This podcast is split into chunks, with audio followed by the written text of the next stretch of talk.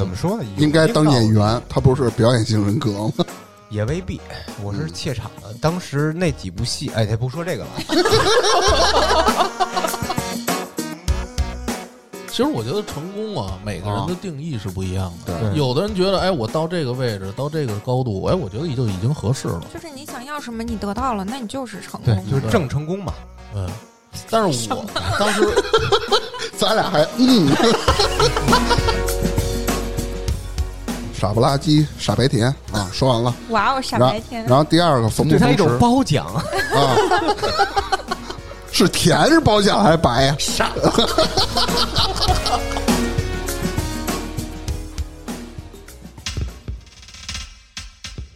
差点儿娱乐城开业啦！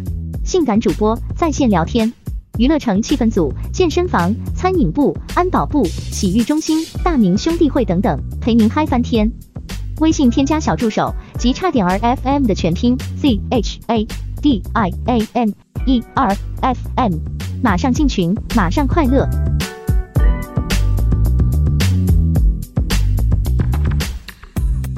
大家好，这里是差点 FM，我是大明。我是粗梅，我是扎辉，芝芝前两天刚出差回来，哎呦，呃，刚去趟上海。想我们的，想我们的，想我你看，们的。要不上期我没来呢，就是你可不值一期。是吗？我现在我觉得我上麦率还挺高的。嗯，感觉是一个特殊的行业，上麦率。上海吃什么了吗？玩什么了吗？嗯，呃，上海因为经常去嘛，老出啊差老去。嗯，你是在向大明炫耀这个事儿吗？不是，他出差主要是那边有业务，哦你不是因为你看北上广吗，活单比较大一些。北上广基本上就是说嗯比赛什么的，在这几个城市比较多。嗯，然后这回我们就又出了一趟差，而这趟出差呢，感觉不是特别舒服。嗯你是说是玩没上是吧？不是是我看着说是玩的不舒服还是吃的不舒服？卖的不舒服整个行程不是特别舒服，给我们安排的那个安排的感觉不是特别好。就比较紧凑，还是对，因为而且我们坐高铁去的，啊，那不坐了？四个多钟头，那还行啊，不正常吗？这儿为什么是还行？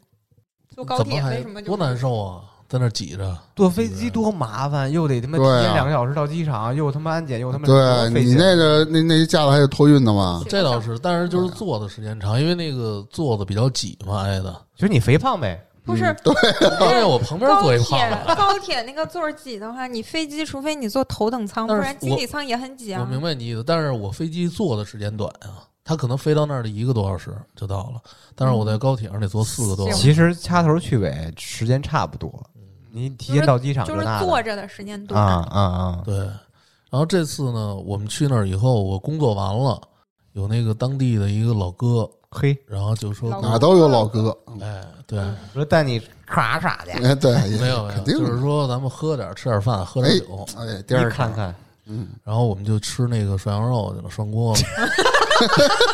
我以为你去到上海，你得吃到上海当地的特色，上海涮羊肉，人家说了老去，又不是像哦你们。对喜欢吃点吃点还是说家乡菜，来点火锅儿什么的，是吧？哎，不对这个火锅子是人内蒙那边出来的，嗯，对，不算北哎，京，最早说是和珅研究的这火锅，不是，是他们行军打仗拿帽子快速的煮一下这个羊肉片啊、牛肉什么这那的这种。咱俩听的版本不一样。呃，我 le français de mer，和珅的千叟宴上面来的这火锅，嗯嗯，对吧？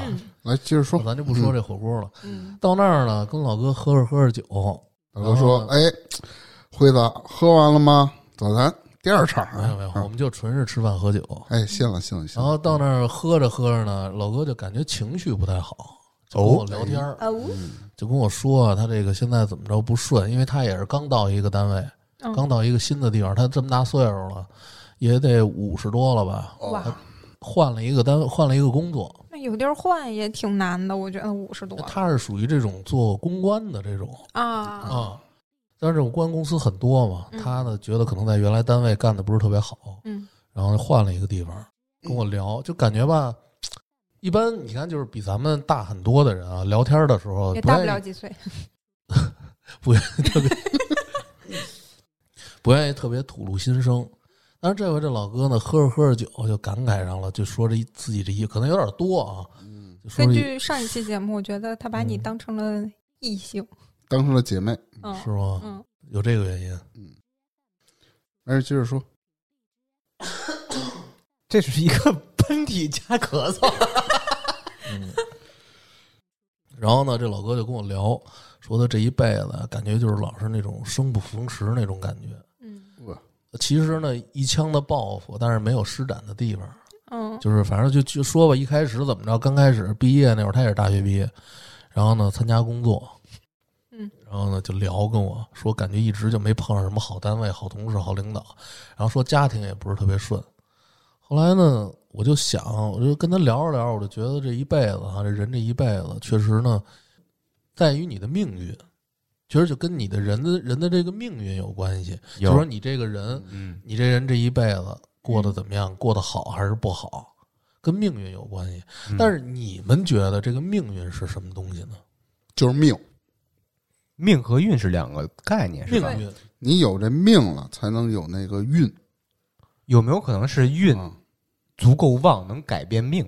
可能命是确定的，但是运气是不确定。命，我决定，我觉得是它决定了你什么？决定你出生的家庭你看啊。大明这个想法呀，啊这个说法啊就是大多数人觉得的是这么回事儿。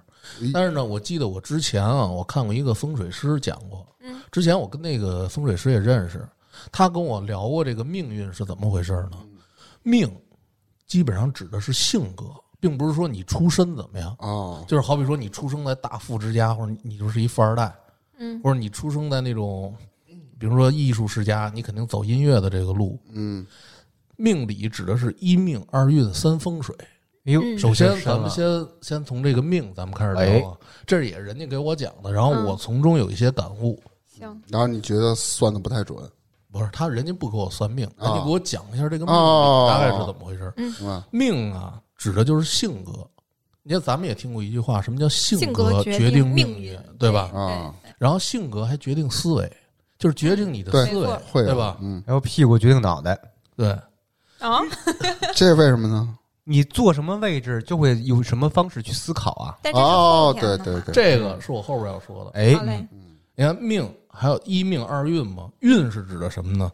运，你们觉得运是什么运气，运势啊？就比如说今儿我低头捡一钱包，这就是我今儿运气好。我指的只是小面，你我可能指的大运，嗯，就是呃，怎么说呢？就跟命格似的，那类似于哦不太懂。说吧，然后咱们这个运呢，其实就是说你生活在了一个合适的年代，就讲的是大运。当然，刚才啊大明说的没错，嗯是一个咱们生活怎么叫生不逢时呢？有些人他觉得，比如说啊明白，一个很有冲劲儿的人，很有闯劲儿的一个人，嗯但是可能生活在了咱们那会儿改革开放刚开始的那会儿，可能还没有哦改革开放，就是大家都在工厂那会儿，嗯，因为大家就吃大锅饭那会儿。对于一个特别有闯劲儿、特别有干劲儿的这么一个人来说，他生活在那个年代，他就是生不逢时。就跟乱世出英雄一道理。因为那会儿呢，就是说没有那么多的让你可以发展的机会，就比如说后来像咱们的个体户，哦嗯，你说的做生意我懂了，对吧？但我觉得改革开放的时候正需要有闯劲儿的人呀，对对啊他说改革开放之前，之前啊就是那会儿吃大锅饭那会儿，嗯就大家都是恨不得就是说那会儿，我觉得是谁穷谁光荣，就那个那个年代。我懂你的啊意思。但是呢，有些人这一辈子与世无争，是吧？对就是他可能就没有那么多的想法，觉得我平平淡淡的挺好。嗯，嗯他生活在那个年代，就感觉如鱼得水一般，哎，就是属于这就是逢时了。对对，他觉得在这个年代，哎，我过得很舒服，大家谁也不争不抢，我呢把我本职工作干好了就行。就觉得就应该这样。对，嗯所以说这个就是运。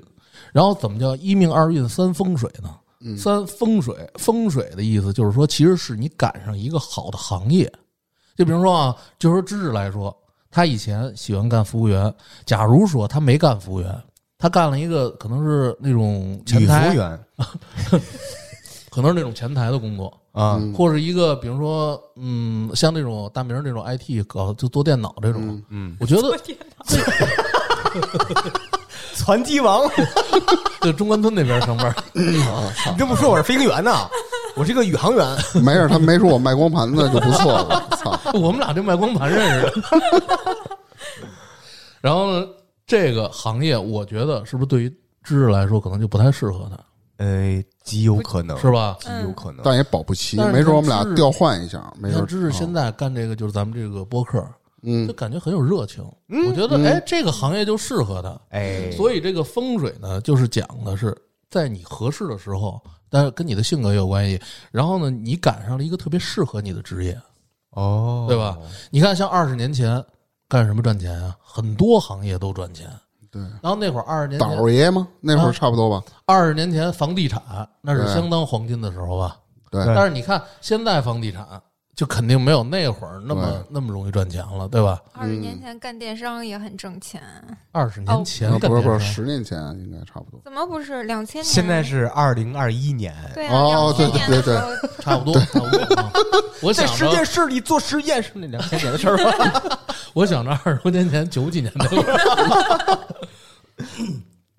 所以说，这个一命二运三风水，指的就是一命是指的性格，运指的你生活在适合的这个年代、合适的年嗯，逢时嘛，哎，风水指的是你有一个好的职业，还有就像咱们说有一个好的平台，嗯，你的命运风水对上了以后，等于这三个你都符合的时候，哎，就你这人的命运自然就好了，这说的扎辉，对吧？嗯，嗯你们觉得有没有道理？有道理。咱拿自己来分析分析吧。好，别，我哎先那先知识先说，嗯，你认我认为他的性格啊嗯，肯定是比较好的。那肯定的，不是逢时他的性啊格呀，不是像你想那样大。啊你的说的性格就是说，可能人缘好啊，跟谁都不争不抢那样。那什么性格？性格的意思就是说，指的他自己是一样什么样的人，就是他一个，比如说一个平平淡淡的，我很安于现状这么一个人，追求什么？啊，啊行，那还是一个我哦非常有追求、很有冲劲儿的这么一个那人。那行吧。那我问知识，你是平平淡淡，还是想有有所追求？是吧？我是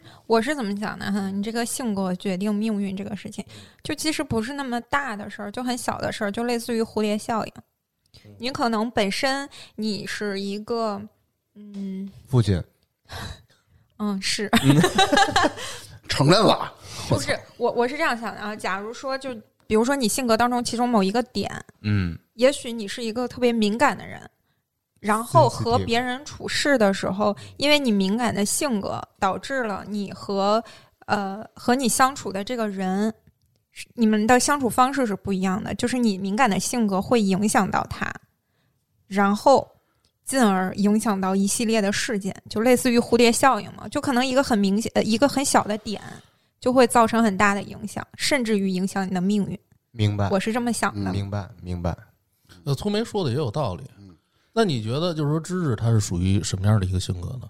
芝芝的性格呀，嗯芝芝就刚才敏感，她就是命是？吧？嗯，对，是命吧？嗯，不是命，不就是性格吗？对，对咱就聊，按照他那说的就聊嘛。我觉得知识原来可能会有一些抱负，嗯就比如说从服务员，他想再往上，比如当侍酒师是是什么的，但是经过社会的毒打啊，现在可能也是平平淡淡了，但是棱角磨圆了。啊，并没有就是那么锋锐了。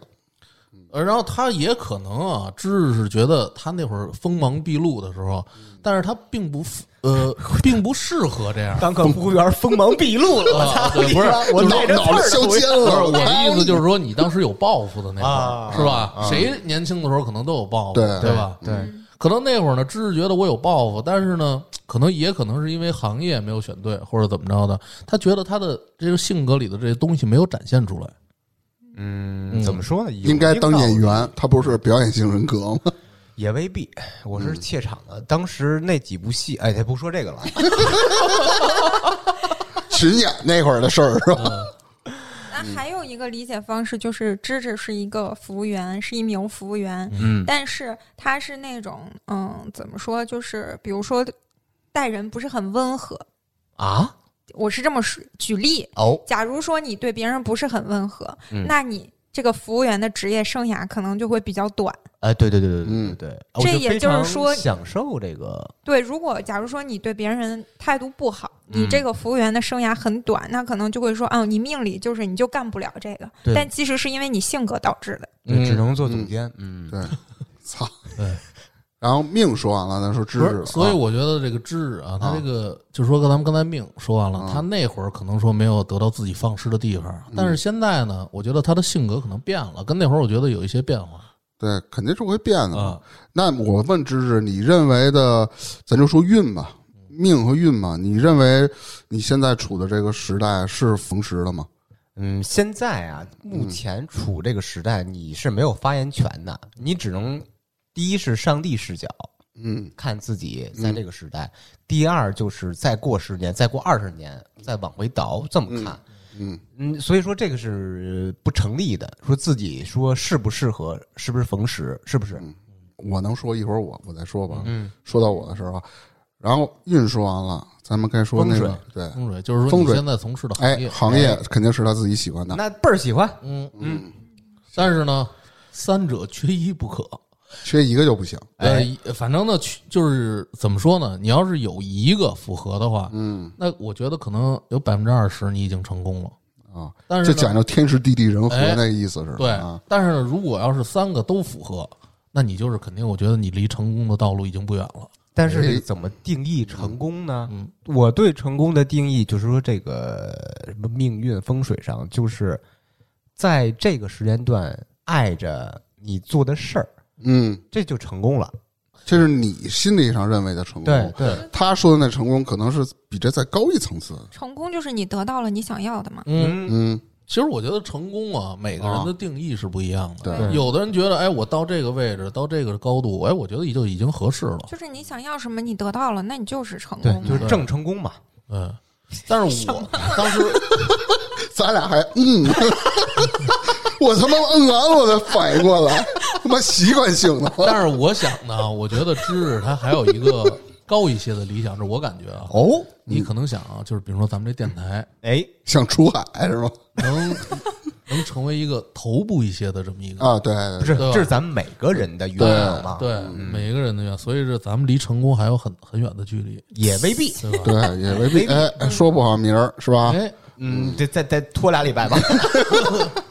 我再说我啊，哎，我这个我对于命来说的话，咱我先说性格，就你的命，啊啊，就是性格嘛，我没有什么太大的抱负，我就属于那种哎，日子说得过去，呃，够花。首先这是我的性格啊。够花的这，等于没有包袱，没有太大的包袱。第二个讲的是运逢时，我为什么说我恰巧有这个逢时呢？嗯哦，因为最早的时候我是狗逼我都不会啊。你以为你现在怎么样？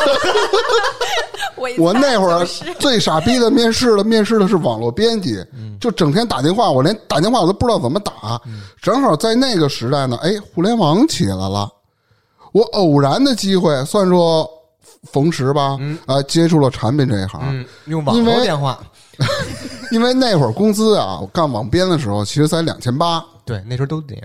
然后呢，领导说你干了这个呢，你就能拿四千块钱。我哦，说哦，好啊，干啊。后来慢慢慢慢知道了，哎，又到七千，又到一万五、两万，再往上涨。当然这这种啊，但是我现在也到一个跟平静平静期了嗯平静。由于疫情的原因呢，我我我的薪水又下来了。对但是我觉得也算一个逢时吧，因为我正好赶上了。对，相当于你换行业了。，对，而且学的时候那会儿跟大学跟这一点关系都没有但是。这个有一个问题，就是你即使不是在生活在这个年代，你生活在别的年代，也会有你适合的工作呀。他只是在现阶段赶上了那个高薪职业，哎你明白吗？不是他赶上互联网正在发展最快的这其实真实的我自己真实的水平并没有那么高。对正好那会儿正好这东西它是一个认知不是那么强，又不是那么稀呃特别稀缺的吧人。对所以就混进去了，混到那个阶段的，慢慢慢慢你自我提升了以后，现在饱和了，但是我已经有经经验站稳了，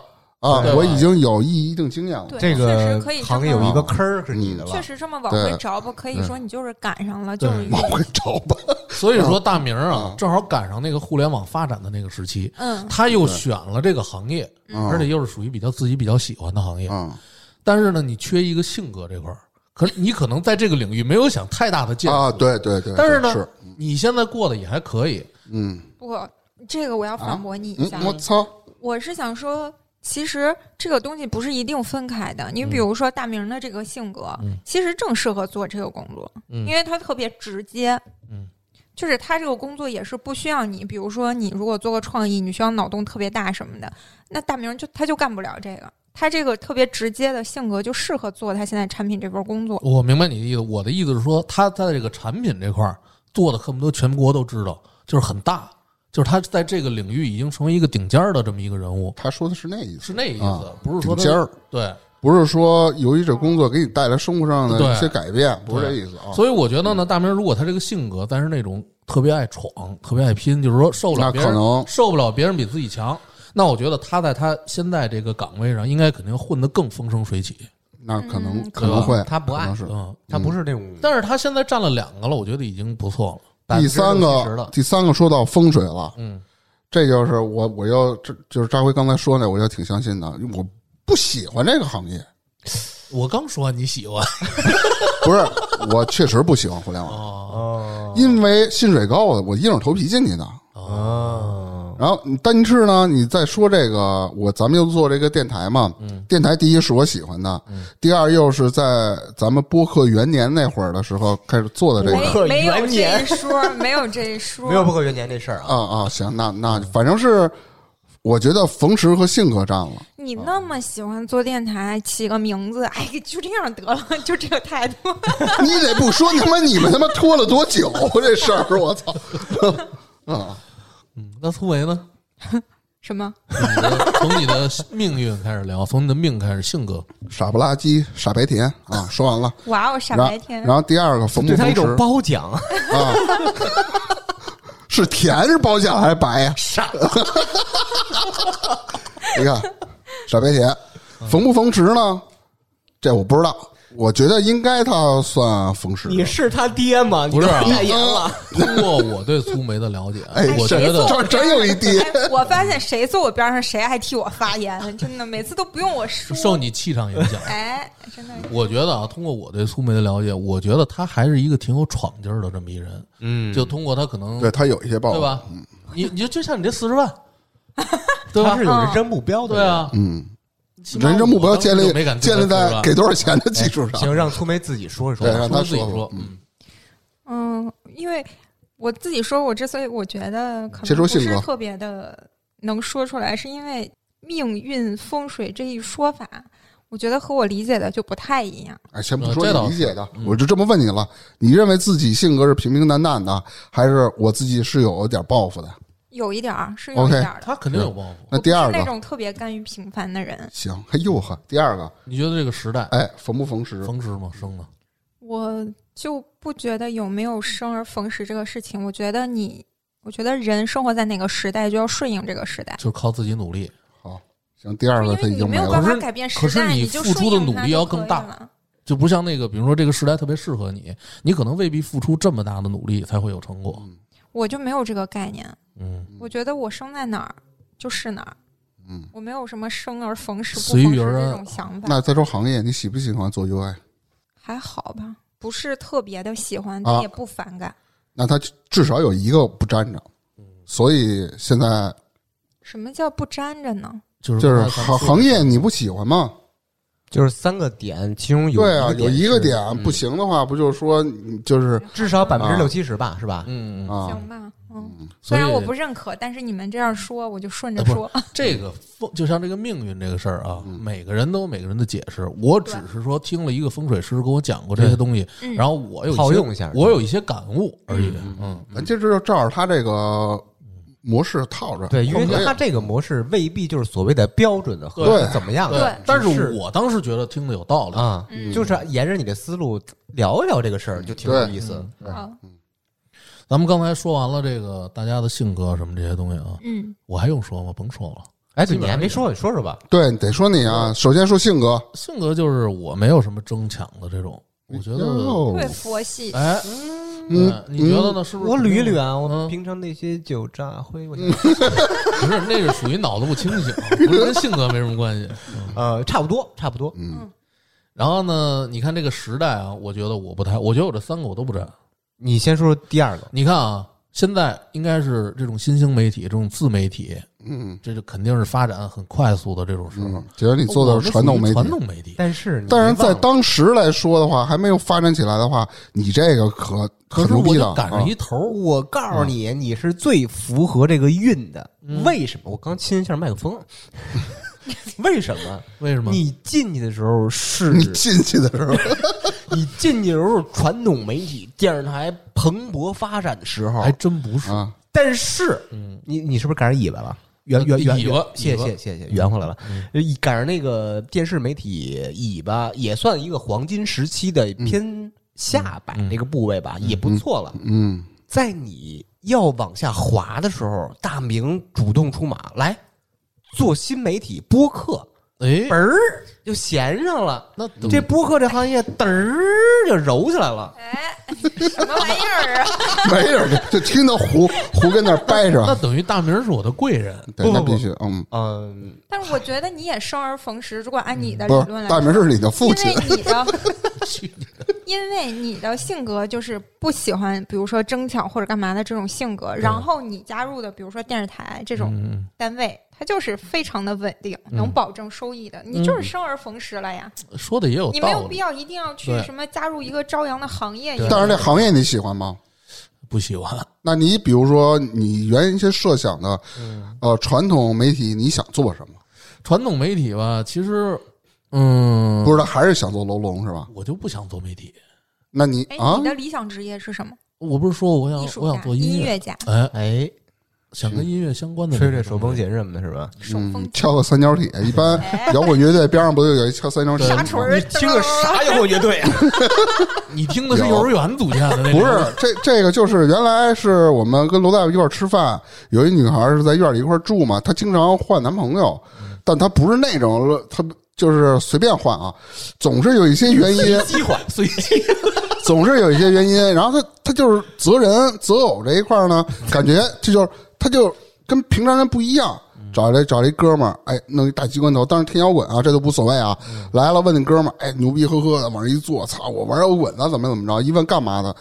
跟一乐队里敲那三角铁的，这真这真是那我也能玩摇滚。哎，这其实属于什么乐队很难三角铁这个东西就编不下去。就你得你得你得长手，是不是你得这个？长手。咱不懂这三角铁啊，是不是这东西要是敲出一定境界来也挺难的呀？那没啥境界，我觉得没啥境界。咱们没有接触过三角铁这种乐嗯器，就不要评论吧。嗯就一三角来一个，啊，见过见过，你你你拍子合不就完了不？同的三角铁的位置应该出不同的音吧？但是你想，那摇滚多燥啊！一燥下来，可能它那音就特别微弱的，也就住个就提稍微往上提一些请。扎辉给我们引回正题，啊，不聊三角铁了。，哎好看吗？那个 你你说男的女的那女的，那女的，你不是刚才说半天个儿高，我说还行。呢？好嘞，然后呢，嗯我觉得为什么说我这三个都不沾啊？因为你看这个没赶上一个朝阳的行业，这个媒体，我觉得传统媒体已经走下坡路了，对吧？嗯嗯，然后呢，我的性格又不是属于那种喜欢有一定建树，然后呢很有闯劲儿的那种那种人。哎，最重要的是，我又不喜欢干媒体，我这个行业，那你就完了吧？片面了，这个所以就是哎，非得有闯劲儿就是命好。哎，这嗯这只是对一种片面的说法。嗯，然后我觉得就是踏踏实实做电台吧，是吧？哎，说哎的对，嗯，他性格平淡的话，如果逢时，然后再加上行业也是他喜欢的话，他一样是成功的。哎，就是他不同角度他不一样。对呀、我就其实我看扎辉，我就觉得他这个性格正好赶上他这个工作，就很生而逢时，很适合。那对，其实我过得也挺开心的，但是辛苦啊，挣的主要挣的不多呀。那是你的角度。啊、嗯，啊，那扎辉说，你觉得嗯好吗？其实吧，你要真说，就是说养家糊口啊，不能说过多好的日子，够活着也够了。嗯，我也不用操什么心，基本上我就拍完了，东西往回一传就完了，我也不用管我觉得后期挺。好。所以啊，嗯就是看你怎么想了对不同嘛。对，这倒是，这倒是。刚才说的是一命二运三风水，还有什么呢？为什么刚才咱们呃，就刚才我没说啊，一命二运三风水这三个决定了一个人生的百分之八十，呃七呃哦六十六十吧，差不嗯多。啊，后边还有两个，你是怎么精确的？不是知道就大概，我只是说一大概。嗯后边呢还有两个，一个是阴德，一个是读书。阴德就是阴德，呃，哎就是这个人这想周知道成功啊，啊一命二运三风水四阴德五读书。啊，就跟原来我看好你给我们解释。你看啊，阴德，咱们就现在聊聊。阴德呢是怎么是怎么个意思呢？是指就是你做好事儿啊，啊，我们知道默默的去做，不要让别人知道，你自己心里有这个这个嗯行善积德的这么一个想法。哦。但是说呢，为什么说呃佛教咱们也讲，就是说你做好事儿的时候不要去迎合谁，或者说你做这个事儿就是为了让大家知道，对。而是呢你做这个事儿你是为自己自己做的，并不是积阴德嘛，哎，就是你做这个事儿不一定非得让大家都知道。佛家讲究救人一命，胜造七级浮屠。你要聊迷信这一块儿，我跟你说，这不不是迷信迷信，我跟你说啊，你所谓的，就像你刚才说什么佛教讲那些，之前我听有人说，比如说你到寺庙里就给功德箱去捐钱，嗯，很多人就抱着那个目的，就是我捐了钱，然后我财运就会好转。哎，对对就是抱这种这但是对人家这就说不行你如果有这种心，那没有用，对你只能是说单纯无私的我就想捐钱嗯给、给这个寺庙也好，或者是给谁也好，我只是单纯的不求回报的要付出我的钱，捐我的钱。你这样，你有可能嗯会对你的运势有帮助。我说就是这意思。嗯，这个福是什么意思？为什么大家都想祈福啊？嗯，这个福在过去讲就是施舍，福的这个字儿的意思就是施舍，嗯，就是把这些东西带给别人。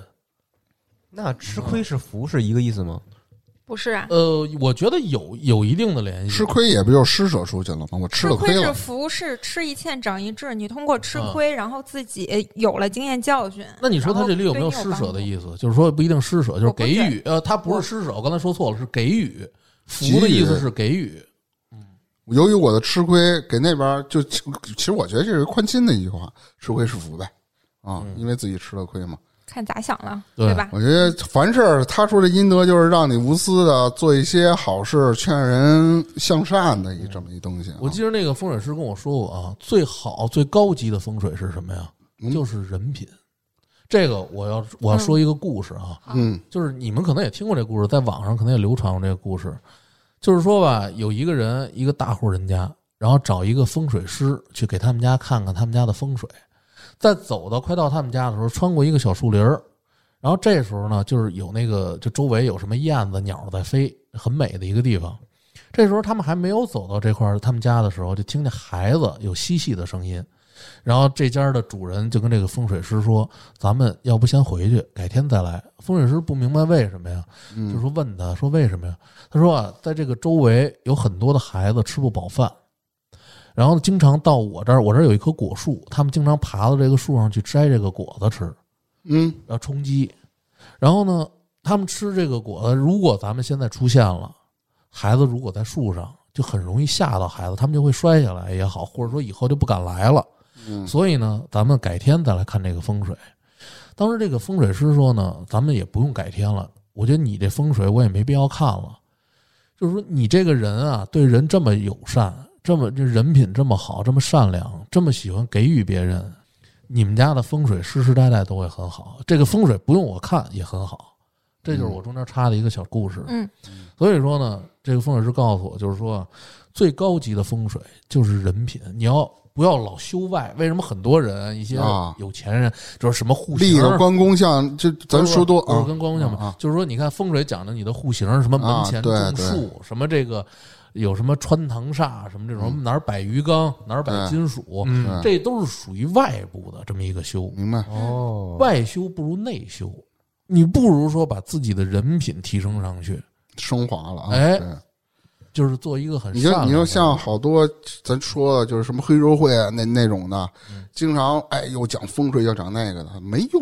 对，他是为了自保，对你本身就是恶的还有很多啊还有很多人啊，他呀求神拜佛，虽然做了很多亏心事儿，但是他求神拜佛，他是求一个心理安慰。对做的亏心事儿越多的人，他嗯心里越没底，对他就总希望有一个他没有他目的性很强。对，他就总希望有一种未知的力量来保护自己，嗯对吧？对，嗯所以说呢，这个四阴德也很重要。为什么讲人叫叫说你这人没德行？嗯为什么呀？就是你的你的人品，还有你的品德什么的配不上。那你说这个酒诈是属于一种散德性吗？还是这是对就是散德性。就我刚想说，这是性格问题。哦，可能因为你看平时我不爱发脾气，我很温和的一个人，但是就不能喝完沾酒酒，我觉得我可以释放出来了。啊，对，就是开始散德性了。哎，来，我温和的一个人。那那他应该是四不沾了。嗯主要是压抑的时间太长。我们这些人谁最温和？嗯，那肯定那肯定是啊。我说温和，不见得。不见得。那你看着我说那么半天干嘛？你不是就想让我说你温和吗？没有，我就突然你一说温和，我就想我们谁最温和？其实我觉得咱们的性格都还可以啊，没有那种特别暴躁的，嗯，除了你，我还好。来，大明略暴躁，略微。嗯，我咋暴躁？他直啊接就有些事儿，他如果你跟他就是拐个弯儿什么，他就是 get 不到的。什么？我我就是曾经有那么笨吗？就是说你不会拐弯儿，谁他妈不会拐弯啊？我哦我我我人生没弯道，对，前方路口是说的是你的思维右转，不我就人生没弯道，操，行就只给。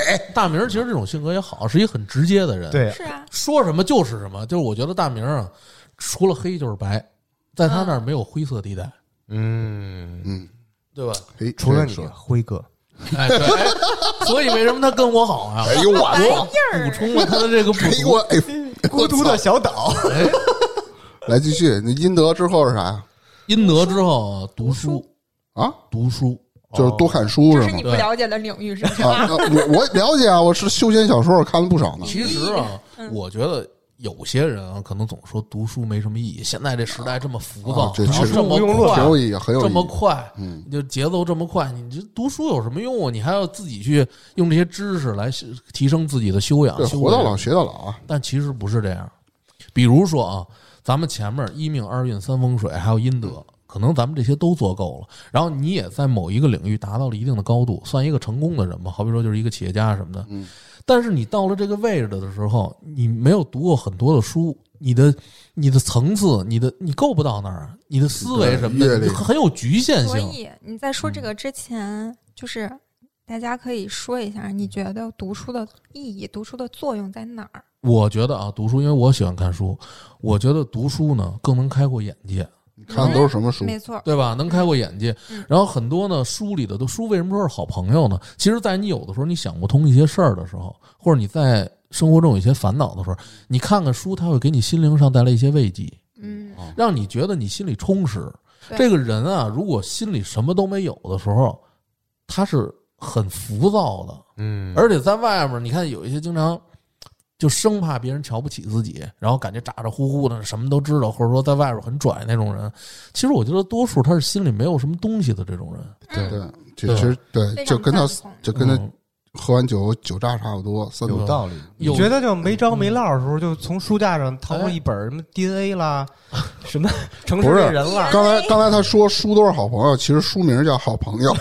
对，就我我也是觉得看书不是说你要学学什么知识啊，嗯学一个什么理论啊，就而且很多情况下，除了比如说开拓眼界、充实内心，还有就是很多打事儿，发时间，就是很多事儿，当你迷茫、你想不通的时候，有的时候那个书里面会有那个答案。对对，对，就是你有时候你可能看完这本书，你当时没什么感觉，嗯但是你过了很多时候以后，很很长时间以后，在某一天，哎，你可能突然就明白这书这句话什么意思了。对，遇着事儿了，啊，我小的时候，我记得我在我我在我我在我妹妹家嗯有表妹，我姑父呢，他家里全都是书嗯，书柜，好几好几个书柜。当时我也不太懂，小孩嘛，上小学，我就问我姑父，我说这么多书您看得过来吗？我姑父跟我说啊。你买这么多书，并不是为了你，你就是看说你要全都看完的，而是在你需要找的时候，你需要这本书的时候，你能找到。啊就你需要它的时候你能拿到，但是是那个年代啊，因为那个年代还是电脑什么的不太发达，咱们网络还没有的那会儿。嗯。但是现在呢，我觉得百度一下的肯定容易多了。嗯。可是呢，咱们在网上搜集这些知识，跟你自己去捧着一本纸质的书看，还是感觉不一样。对。对，有一个人跟我说过，他说这个为什么纸质书不会被淘汰啊？因为你看一本很有用的书的时候，你会做一些笔记、一些记录，嗯，你在这本书上你会划线，并不是说你看现在咱们的这种快餐知识这种吸收的方式，像抖音，像这种很快捷的这种快手，虽然里边也有一些讲知识理论的这种东西，但是你基本上看完就忘了，就是很快餐，你看完就一下划过去了，对你不会在脑子里或者你在笔下有一个记录。而且有多少，比如说抖音啦，或者说快手这种所谓的知识这种快速的快餐，你点赞保存以后，你准去看吗？对，你会发现你的点赞都上万了，上万个视频但在那嘛。是还有一个原因，就是他给你讲的，往往比如说一本书或者是一个道理，他只是他自己看过之后，他自己提炼消化完了给你的。对，就说白了，就是人家吐出来给你的，对，和你自己吃的是不一样的。对你没有一个咀嚼的这么一个消化的过程。对很多他讲的道理，你一听，哎，挺有道理，但你不一定有多深刻的体会。对，哎，我记着，我就这想起一个电视剧《刘老根儿》，你们看过吧？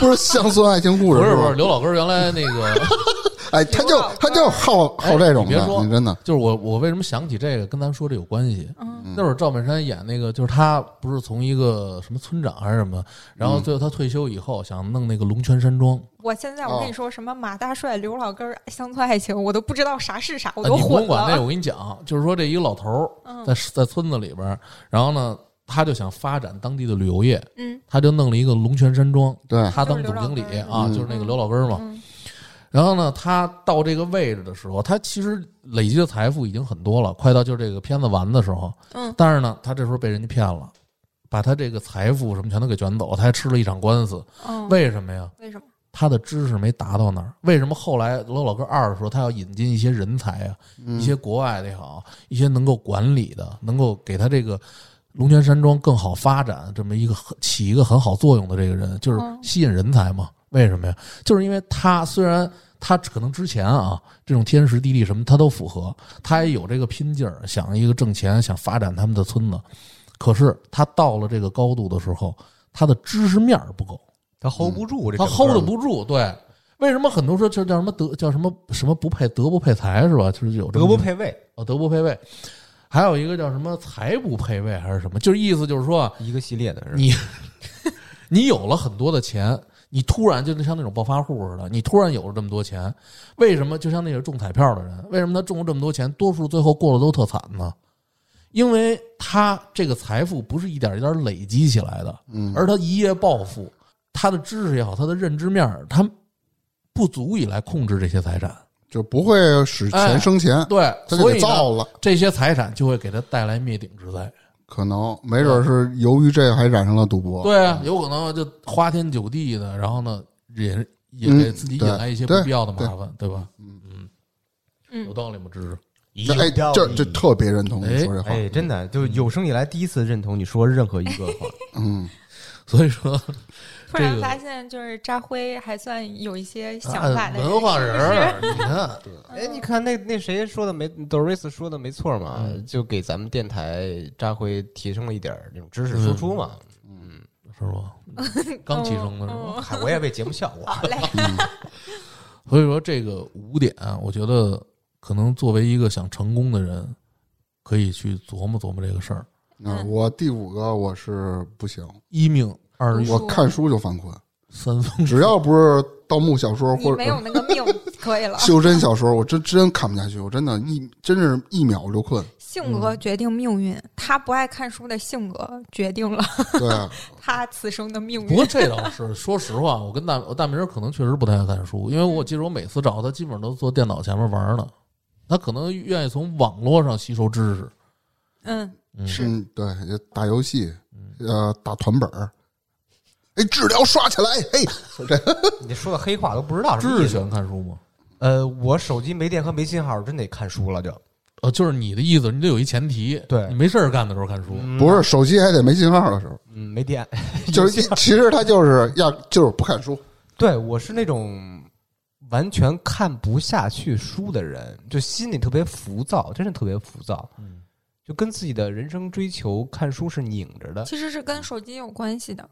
嗯，你就发现你越长大越成熟之后，就是这个时代发展越来越快之后，你没有那个耐心就看书，越来越没有了。对，你越来越不能有一些沉淀，就是说给自己充电也好，哎就这种很简单一个例子，你以前上厕所在马桶上坐着，就非得看点什么字儿，拿个书啊，拿个杂志啊，现在就看手机，对嗯，对。对吧？而且你感觉这时代一快起来，这脚步一快起来以后，自己要是再去看书什么的，就感觉好像慢人家一拍，这种感觉有这种感觉。有点浪费时时间，就是这种意思。但是说实话，还是就劝大家想看书就多看看点。想通了，其实你手机上看那些东西，你看一年，你去年你手机上看的啥，你记得什么都忘了，记不昨天你，看的啥，你都不记得，真都记不住。是一些快餐文化就。没什么用。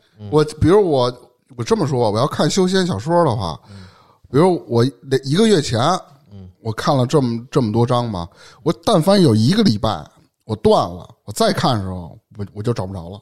对，而且我之前的剧情也记不了那么太清楚。对你发现很多东西就根本就记不住，就当时看着挺乐呵的，感觉激哎，感觉情绪还挺激动的。嗯，所以我看修仙小说的宗旨就是一口气给它看完了。你少看那点小说吧，没啥太大意思，我觉得。容易走火入魔。嗯，现在不怎么看了，原来挺迷的。有的小说确实挺吸引人的。嗯，你看，嗯，然后咱们刚才聊完了，聊完那个自身的这种东西，你像人的这个修为也好，什么阴德，这种修为啊，就是因为你啊看对对对书就是一种对修为嘛。对对修仙小说儿，咱们再说说人与人之间的这些事儿，嗯，这也是我的一些感悟。就这次出差给我不少感悟。这这次出差你他妈就是去修行去！为啊对什么呢遇见？那大哥，真的不是，因为我不是刚才说了，这次我们安排的其实不是特别好。嗯然后呢，我们又是说，我跟我我部门的一个同事，跟另外一个部门两个同事，我们一起去的，之前不认识，也没合作过。嗯，所以呢，我的这个同事对那两个人一些做法什么很看不惯。就很有意见呗。对啊，但是我呢喜欢到哪儿，我觉得先先以工作为主，而且我尽量减少不必要的麻烦。但是我那同事呢，就一直不跟他们交流，等于中间全都是我一个人，这边说的话我我告诉他，他说完的话我再告诉他，然后呢，两边就都好像表情都不太乐意那种感觉。都是你们部门的同事，不是，另外两个是别的部门的，但是我们这次有合作，就你们一个团队出差，嗯，嗯，所以我这次感觉就夹在中间挺难受的，这几天就感觉特别燥得慌。嗯啊，什么？你看，就特别，我给你举个例子啊，就是我们这回吃饭什么的这些报销的票票据，我要给另外的，就他们那边给我们报。那我们这同事又不跟他们说话，等于我每回拿着这票据，我还找人家报，报完了我再拿回来钱再给我们这同事，因为他花的钱有的时候。那你可以，你不能跟他说吗？我跟他说了，我说啊，咱们有什么事儿回去再说，而且也没多长时间，就这么几天，咱们把这活儿干完。他就一直在跟我抱怨说，怎么会有这么不懂事儿的人啊什么的，就怎么能这样那你妈逼，你钱报不报吧？不是，我觉得你同事的这个、对啊。这个行为是那种特别不专业的行为，感觉有点计较，就是因为个人小心眼儿情绪而啊。影响到工作。就我觉得有点计较，小心眼儿。而且他发了好几个朋友圈儿，发好几个朋友圈，我们领导看见还问他怎么回事儿，等于把我也裹了。情。情商也他妈低，非常的不成熟的一位情商也低。所以说呢，但是都是同事，呃，别这个人很好，这个人品没问题，是性格的然后问题吧？所以我就感觉这次出差挺累的，嗯。所以我就想聊聊呢，这个人与人交往之间遇到的这些问题。嗯，就是说，咱们刚才说完自身的嘛，嗯。咱们说说人与人。嗯。我觉得啊，就是咱们无论是说亲情、友情，还有爱情，包括说咱们刚认识的朋友，还是很熟的朋友，我觉得人和人之间都不要走得太近。啊，没错，你们觉得呢？是的，是的。你们不这样认为吗？距离产生美，倒不是，呃，你后边我说这个，他说的知识说对，呃，有句话不是说吗，说话只说三分好，饭吃七分饱。所以说呢，做人做事要把握一个分寸，然后才能进退有余，对吧？嗯所以与他人处理好人际关系，交朋友其实也是如此。就是你想处好关系，交朋友什么的也是如此，别热得太快，嗯这这就是这这明白。对吧？嗯就所以说呢，就是说不要交浅言深。就什么意思？就是说我刚认识一朋友，哎，我真跟他推心置腹，嗯恨不得我这一辈子什么东西我都得告诉人家。指不定人怎么想，指不定人什么哎人际关系呢？是对，所以说呢，两个朋友刚跟刚认识的人在一起，不要说过于的去。啊，对，当然说对人，这跟对人真诚是两码事儿。对，你对人是肯定要是真诚的，嗯，但是说了，不要熟络的太快。对，不要不要交老底儿了，什么话全撂了就。对，你要多一些，还还是要保持一些一定的距离。对，然后古人不是说吗？说什么事儿啊先浓后淡，先疏后腻，先远后近，这才是交友之道。对，嗯，与任何人走得太近呢，其实都有可能是一场灾难。嗯为什么呢？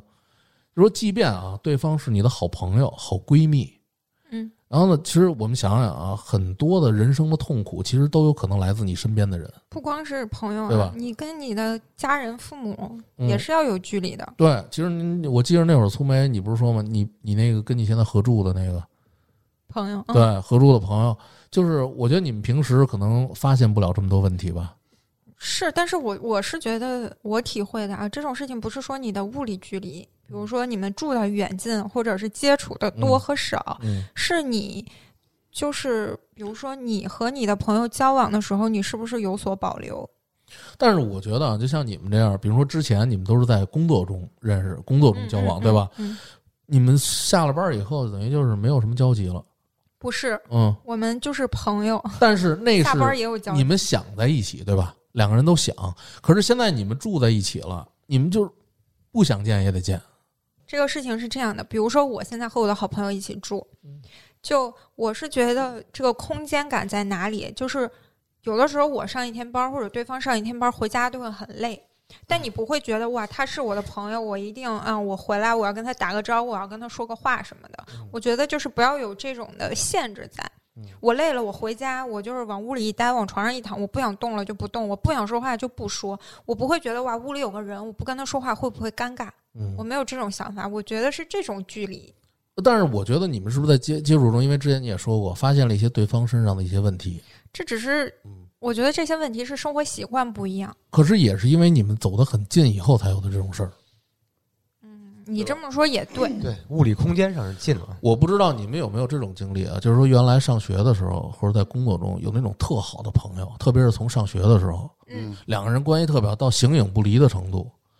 然后，这两个人关系好到一定程度的时候，我觉得两个人更容易有摩擦，是啊，对吧为什么呀？因为你们两个人特别熟了，都互相都就很交心了。但是突然感觉他做的一件事儿，觉得觉得好像有点违背你违背你的心意。觉得呢，他这件事儿，比如说啊，假打个打个比方，我有关我跟我跟大明我们俩关系特别好，就天天在一起，这形影不离。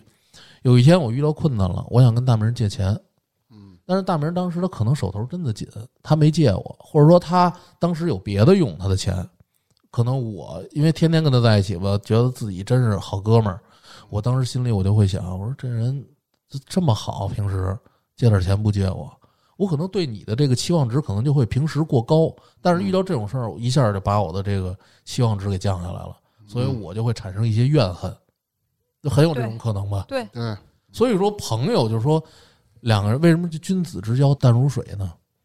就两个人保持着一定的距离，不要说太过于的亲密，嗯包括是跟家人。你看，咱们为什么有的时候可能拿父母就是对咱们的好，可能还当做一种负担？为什么呀？就是关系太亲密了。咱们呢觉得父母对咱们什么事儿都是理所应当的，其实并不是。但是呢，由于从小他们就这么对我们，所以我们觉得这种爱，慢慢的就可能一个陌生人这么对你已经很感激，但是父母对你这种爱呢，你慢慢时间长了，你就觉得，哎呦，我觉得是应该的，所以呢，反倒不珍惜这种感情，或者把它当成一种累赘，对吧？所以说，这个两个人啊，因为你一个人生活在这世界上都是一个个体，你没办法让你周围的人，你身边朋友也好，亲人也好，成为你自己身体的一部分。所以呢，两个人如果相互碰撞的时候，就会有什么，就像两只刺猬一样。你如果离得太近了，就会被对方的刺儿扎着，对吧？还有，咱们就举个例子，就是说，你看为什么有的时候两个男女朋友嗯在结婚之前感情都特别好，嗯俩人真是有各种的有的聊，然后觉得哎怎么看对方怎么顺眼，但是结了婚以后，两个人在一起生活了以后，对方的一些不足就暴露出来了，对方一些比如你一些身上的一些毛病，什么有的人可能就不爱不爱做家务，有一方呢不爱洗不爱洗，就是什么不爱洗澡，那不是说这个吗？内裤袜子搁在一起洗，我觉得女孩最受不了这些，对吧？嗯但是呢，他觉得我生活了三十多年了，我觉得这很正常啊。这个是之前就是说结婚之前没有所感觉到的，因为大家我虽然白天跟你在一起，我晚上有可能我回我自己的家生活了，所以我觉得啊，这当然这只是我自己的一个想法。我觉得男女朋友，我觉得如果在没结婚的时候，还是最好不要去先同居，也可能这种同居以后，这种美美感就没有。难道不是？嗯，难道不我知道是结婚之前你我要真的充分了解吗？我明白你的意思，你是说就现在不是很多人讲的这种试婚，对吧？就两个人在一起生活是一种什么样子？所以说呢，这个东西吧，就是没有你想象的那么美好了，跟你之前的交往什么的这种，就感觉变了，这个味儿都变了。两个人就柴米油盐的时候，然后在生活中遇到一些困难的时候，两个人觉得不像，往往不像爱情的时候，这谈恋爱那会儿那么美好。为什么说婚姻是爱情的坟墓呢？对吧？来自九十年代的一个思维，对，我觉得，我觉得一个思想成熟的人才嗯适合步入婚姻。嗯，而一个思想成熟的人，你应该知道生活是什么样的，婚姻是什么样的，你应该有接受这个事情的心理准备。它，就是平淡的，这里边又牵扯一点包容，每个人身上都有每个人的问题，所以你要去包容对方，才能使这个婚姻来持久。这肯定啊，还有一点啊，就是说，两个人虽然在一起生活，但是还有一种夫妻那种相敬如宾，你知道吗？知道呃，就是两个人可能甚至啊，就只是举个例子，可能甚至说买什么东西都要 A A 制。其实我觉得这样也不失是为一个好的方法，没有那么多矛盾，感觉不像你欠我什么，我欠你什么，对吧我？觉得看看个人吧。嗯，对。呃，所以说为什么就是说情侣啊，在结婚以后可能吵架的频率会更高，因为两个人就完全都暴露在外了，很多的一些一些一些可能身上的毛病也被放大了。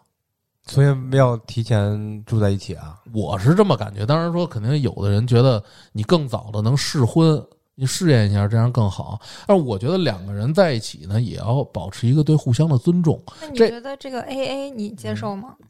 我没什么不能接受，我觉得可以。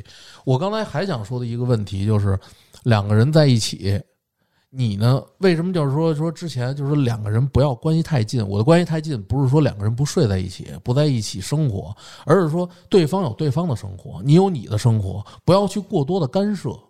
好比说，比如说我的女朋友，她去跟她的异性朋友吃饭，嗯然后她去做她的工作，我不要有过多的干涉，你去你的就好。合理范围内我呢，对合理范围之内，嗯我呢有我的生活。好比我喜欢，我喜欢玩游戏，我喜欢看书，我自己关起来，我想自己独处。这时候你也不要打扰我。我指的是这个意思。两个人在生活以后呢，虽然你们两个合成一个家庭了，但是呢，各自还有各自的生活，嗯，各自还还是一个独立的个体，不要去过多的干涉别人，不要去指责别人。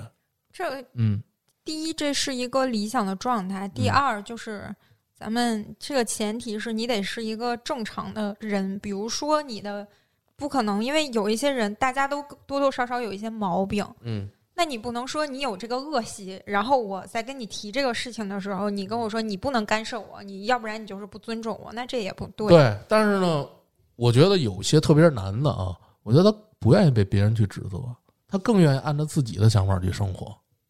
那肯定啊，嗯不光男的女的，所以呢，我觉得这会儿如果要是咱们就举这就是刚才你说的这个，嗯我觉得这会儿女孩呢就可以去，不是用那种强迫的这种语气，就是你必须得怎么着怎么着，我觉得可以去两个人沟通，就甚至去哄着来这样的，聊偏了，没有，人与人之间的交往。咱们刚才说的亲情、友情、爱情，没说那么多，你就友情，然后咔就到婚姻了。啊还有刚才我说与亲人之间的交往，就家庭、父母，就是说不是什么都是理所应当的，是，嗯，对吧？朋友之间，他对你好就可以对你不好。你们觉得最理想的就是朋友的相处方式是什么？我觉得朋友之间相处方式啊，可以说两个人很亲密，有的时候打个电话，但不要去掺，就是过多的去介入到别人的生活当中。如果两个人走的特别近的时候，我觉得就有可能出现一些矛盾、一些摩擦。我是这么，那你芝芝，你有想法吗？呃，朋友之间是吧？，对，朋友之间呃分性格，因为我是那种更愿意取悦别人的，就在你的。性格来讲，对，就是更愿意取悦别人。比如说，呃，跟人交往的时候，我知道对方约饭嘛，对方愿意吃铜锅，我今天约地儿去吃铜锅。呃，愿唱歌我就约歌厅，愿去酒吧我就约酒吧，以别人也就是对方朋友的这种喜好去迎合他，并且自己是能在接受范围之内，嗯，是这种处事的方式。可是我觉得，芝芝，你时间长了以后，你会觉得累。他不觉得累，我都30这是他多年了接受的方式，嗯如果这不是我的意思，说你对同一个人，对嗯同一个对同一个人，每次你什么都迁就这个人，而且他又老找你，基本天天都找你。那你就看他本身愿不愿意，因为你觉得累是在你的这个观点，嗯你的角度出发，他没准还。享受呢。对他如果就很享受这个状态，我我很享受我满足朋友的要需求这个状态。他满足需求没问题，但是说就是说两个人之间啊，交朋友还是要保持一定的距离感。我觉得，因为很多人都说这个两个人啊，如果你有一定的距离感，你才会更有安全感。那以后别骚扰大名了就。我倒是觉得吧，这种事情，嗯，这种事情就是首先从你自己的性格出发，你觉得什么样的交往方式是你喜欢的？比如我就是那种，嗯，特别亲密、特别干涉的事情，我就受不了。嗯所以我和我朋友就是我自己是这么相处的，就你觉得哪里好或者不好，我们可以互相说，但是你不要干涉我，嗯你也不要就像你刚才说的似的。嗯我们两个人关系好是好，但毕竟是两个人，你不要觉得你的什么事情我都一定要特别无私的对你怎么样，那是不可能的。每个人都是自私的，你不要对嗯我有这种期望，我也不会对你有这种期望。就是说白了，就是不要过多的介入对方的生活。比如说，我今儿我累，我就想看着电影，嗯你非吵着我，今儿哎必须得逛个街，而且你不要把你的嗯期望寄托在别人身上。你希望你的朋友怎么样，他没有做到，那就是没有做到，你要接受，而不是说抱怨他或者什么的。因为他的很多期望你也没有得到，大家都是独立的。嗯我经常有那种想法，就是你不能靠任何人，因为谁也靠不住，除了你自己。对，就是因为这个，所以你像芝芝这种，就是如果我的朋友，就比如说就芝芝吧，他如果习惯这种方式对待朋友，那我可以顺着他的这种习惯。嗯如果我不习惯，他这样会让我觉得累，那可能就远离。其实就是这样了，朋友嗯其实就是这种相处方式。对。可是就是我刚才的意思，就是说，如果两个人如胶似漆的时候，有可能就一下掰的再也不联系了。胶似漆是朋友朋友之之间，对，有可能就掰的再也不联系了。大家就是他就是不如胶似漆，产生问题，不照样也掰了吗？我觉得这种大家相处过程中观点不一致的很多的情况下，没有办法达到如胶似漆吧？可能你们就是，当然人和人的观点不一样啊，这也是我看了很多东西，就是说，我觉得的这种交往，就是说两个朋友之间，咱们就说朋友，可能还是要保持一定的距离，当然，对吧？嗯就是不要太过于亲密或者怎么样的，我觉得这样有可能适得其反。没错。咱们说完这个人与人的这个交往，聊了，就是说，你看刚才咱们也聊这种命运也好，有可能你付出了很大的努力，也未必能够达到你自己想达到的目的。所以我觉得呢，人呢，更多的时候要知足，知足常乐。你的努力够了就已经可以了，就是你不用非得管这个结果要达到一个什么样的结果。有些人你看啊，看什么事儿？嗯，哎，有人觉得自己挣的钱是吧，挣的咱挣的少，那还有的人吃不饱饭呢。你这郭德纲那相声那么说，你跟他比起来，你很快乐。当然，咱们不是说咱们要去看人家的笑话，只是说你在想你自己不如意的时候，肯定还有比你过得更不顺的人。我我能理解，嗯但是我不是很赞同。嗯就“人要知足”这句话吧，我都觉得很多情况下它不合理。嗯就知不知足，就是这句话通常是一个别人来劝你，或者是你劝别人的。你你出发的角度永远不是从这个人本身，你凭啥劝人知足啊？对，就像你说，人家就是那种闯的劲儿，我现在状态我就是不满意，但是你就觉得，哎，你这样挺好了，人要知足啊。可是我觉得你要保持一个好的心态。我父亲说过一句话，就解决你们那个争端了。嗯，我父亲那句话叫什么呀？要知足，但不能满足。耶耶你看这事儿深了哎，是嗯是是的。但是就是那句话，你永远，我是觉得你永远不要对别人的生活指手画脚，不要觉得啊，你这样你就该知足，这种话完全没有道理。啊，没有，他说的是自己是吧？是，嗯，就是说，对于自己来说，你要是如果在心态上好一些，你觉得我虽然没有达到目标，但是我自己安慰我自己，就是说我没有那么就会就会产生一就很多一些不必要的烦恼就会没有就。换一个说法，就是说你要珍惜你所拥有的。哎，对你这个概括的很全面，哎接着说，哎，不必那咱们 后边还有一个就是说想说这个择偶的这个事儿，好，那你们觉得择偶什么最重要？择偶什么最重要？我指的是就是奔着婚姻的这种，性别最重要。呃，对，那性别，对，嗯，对，除了这个呢，嗯，性别确定了就没什么问题了，应该。女的活的，嗯，性不，首先他得是个人，嗯物种很重要。苏梅呢？觉得择偶的标准？就就说了，首先得是个人嘛，我对我来说吧，我觉得重要的事情还比较多，但是首先，我觉得你摘一个，摘一个精神交流，呃，精神上得有交流，对就不能他说什么你听不明白，或者你说什么他不懂。哪怕是个小哭哧是吧？裤衩是什么裤衩东西是吗？小裤衩，裤衩儿，culture 你不知道什么意思？我听着很耳熟什么意思啊？就没胳膊没腿儿，哦哦哦，想起来了，好，精神交流。嗯，意念，大明呢？性格，主要是性格。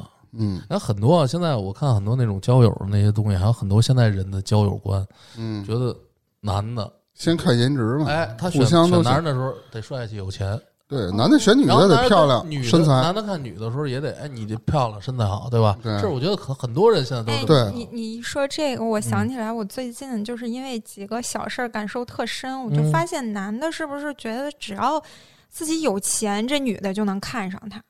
我觉得很多男的有这种误区分人区。吧，就是增加自己的攻击率吧。你你记得之前他们就是咱们群里面有人发一个大概是新闻截图还是什么的，就说那男的，嗯，月薪三千，然后他老婆是一个硕士，然后就觉得自己配不上媳妇儿，觉得自己挣的少什么的，嗯然后就是群里可能有一些朋友就觉得，就是觉得这男的怎么着，就是然后月薪三千怎么找一硕士什么，大概会有这种想法。我就觉得挺挺不能理解的，就是月薪三千怎么就不能找一硕士？这女的首先可能人家他媳妇儿不是很在意他的经济状况。或者人家自己经济状况好，或者是他觉得钱不重要，那我觉得肯定是这个男的能给他他想要的东西。对啊，肯定他那身上有那人家就结闪光点啊。婚了呀，对啊，那就没什么，就这个东西，钱不是直接决定性的因素，它只是一个加分项而已。嗯嗯，对他只是对，没错。其实我觉得可能说的有点假，大家可能不太认同。我觉得性格了，还有这种本身的自这种自身的教养修养，我觉得挺重要的。这不假，这就是很重要。嗯，就是你的三观吧，可能说看脸，比较合适。看脸谁都看，但是脸你看时间长了，你也不觉得对，不是你，你就算找一再漂亮的，你天天你跟他说不到一块儿，整天吵架，这就是精神交流的你说有什么意义啊对？，嗯，你要和他的精神在一个层次，你们可以互相沟通。对。哎，就你们有没有身边有这样的人啊？就是说两个人原来曾经交往的，分手以后，就是经常在你面前说对方的坏话，有吧？有有吧？不多。你你们有有例子吗？年轻的时候有，嗯，嗯，有有没有例子什么的？有，比如男女朋友分手了，比如女的说这男的怎么怎么不好不好不行，那就不当初我怎么瞎了眼。嗯有男的也说啊，说这女的不行不行怎么着的，肯定会有这种事儿你。也有吗？但是不会老说吧？对，一般就是年轻我觉得那会儿遇到过，现在我身边的人就没有我觉得，如果过这样分手是，比如说是因为对方的原因分手，或者是因为那个你，如果两个人都有原因，那肯定对方也会有一定的责任。你抱怨两句是正常的，但你不能整天说都是人家的问题，这样。对，对，嗯所以呢，就有一句古话讲得好，嗯，什么叫采花不败花？啥啊？那就是这样的呗。败花。请你解释你。听我说啊，人见皆可杀。为什么这讲的什么意思呢？嗯不一定非得就是什么采花贼那种，跟那没关系。就比如说小男孩、小女孩俩人交朋友，嗯，可以俩人很好，对吧？你可以好，也可以不好。你我想问一下，你是怎么得到的这个感悟？这不是这个东西，就是因为我有时候也经常听。就这回我们出差，不是不是他经常听，因为他这个干了很多这样的事儿，不，你别瞎说。但他从来不败花嘛。不是你别瞎说，我们的同事就是也会，我发现这个人吧，他就是一个很小心眼儿的人，就跟我还是那个人？还是那个人 跟我聊他的伴侣哦，你要感谢他，这个人跟你出差啊，对我突然感觉我自己升华了 啊，然后我就觉得呢，两个人相处没问题，嗯分开了也没问题，嗯，但是你分开以后呢，不要说对方的不好，他是分开了，嗯，对然后和你说他有多不好。对。我觉得你说啊，两个人在一起，你记住那些美好的回忆就可以了，不用再分开以后就说他这么不好那么不好。甚至啊，我觉得有些，我只是说个别的人，我觉得这种人特别没有道德的，就是有一些男人，嗯他跟这个女孩分了以后，就是跟别人说我交过什么样的女朋友，她怎么样，她是什么，我这种特别恶心。你让我想起了我的一个同学，你这样嗯说，那个男生就是，嗯，他和他的好朋友。就一个男的，他嗯所谓他兄弟就讲他和他女朋友相处的细节，甚至他们俩发生亲密行为的一些对，我觉得这是一个特别别讨厌特别讨厌的行为对，。遭到了我们所有人的鄙视。对，这就是说什么叫采，就是当然这名字不太好听。刚才说这句话，这只是一句古话：“采花不败花。嗯”采花若败花，人见皆可杀，就谁都不能允许这种行为的发生。是所以我觉得，因为毕竟啊，你看男女在一起，人家跟你分了，人家还要开始下一段感情呢，对吗？人家还得结婚生子呢。如果这个，比如说你们俩相处这些细节，那传到别人另一半耳朵里，那是不是会给人家造成不必要的麻烦？对吧？所以我觉得两个人好的时候，就是好好的好，珍惜这对这段感情；分开的时候呢，你也念着对方的好，就是你两个人就没有什么联系了以后，所以你也不必要说人家一些不好的话。当然，这适用于男女啊，女孩也是，男孩也是。就每个人，我觉得你如果分手不是因为对方人品极差，也，不一定是因为人，有可能俩人性格不合，这分了很正常。就是只要不是因为对方人品极差，对你造成极大伤害这种嗯事情，就没有必要整天说人家不好。对，你说别人不好的同时，也是在证明你自己不行，那是你原来的选择对吧？？你早想啥了呢？对对。所以那咱们今天就聊了一些我这次跟我出差挺大关系的这种感悟。你回去好好谢谢你的同事吧。对对，主要他得谢他那位老哥。嗯好，那今儿今聊这儿。聊到这儿，嗯好的如果那个听友朋友们有什么感悟的话，感悟，对，也可以在呃评论区给我们留言。嗯好，今儿就聊到这儿了。拜拜。